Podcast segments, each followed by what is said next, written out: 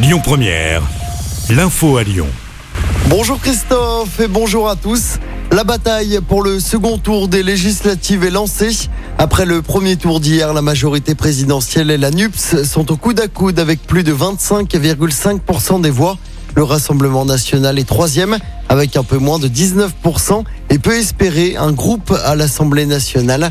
On retiendra également l'abstention. Plus d'un électeur sur deux n'est pas allé voter hier. C'est un record. Du côté des résultats chez nous dans le département du Rhône, sur les 14 circonscriptions, la NUPS sera présente au second tour dans 12 circonscriptions. L'alliance de la gauche de Jean-Luc Mélenchon arrive même en tête dans 6 d'entre elles. Grégory Doucet, le maire de Lyon, était forcément très satisfait à l'annonce des résultats hier soir. On l'écoute. C'est historique. On sait que le moment est historique puisque l'humanité a à faire face à sa propre survie déjà.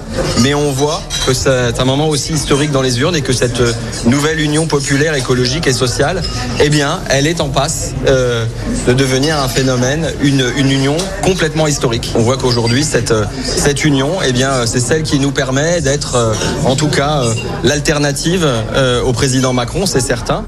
Et dans le Rhône, ensemble, le parti présidentiel s'est qualifié dans 13 circonscriptions et arrive en tête dans 7 d'entre elles.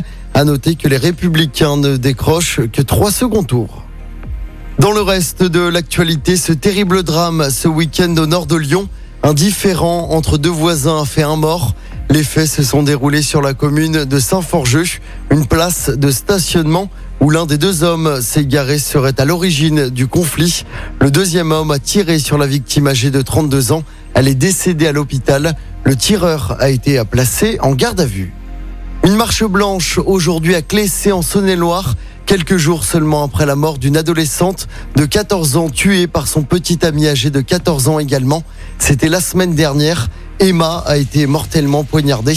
L'agresseur a été mis en examen et écroué après avoir avoué les faits. En sport du football à suivre ce soir, l'équipe de France vise une première victoire en Ligue des Nations. Les Bleus de Karim Benzema affrontent la Croatie au Stade de France. Sans victoire pour l'instant, la France est dernière de son groupe. France-Croatie, coup d'envoi de ce match à 20h45. Écoutez votre radio Lyon Première en direct sur l'application Lyon Première, lyonpremière.fr et bien sûr à Lyon sur 90.2 FM et en DAB+. Lyon Première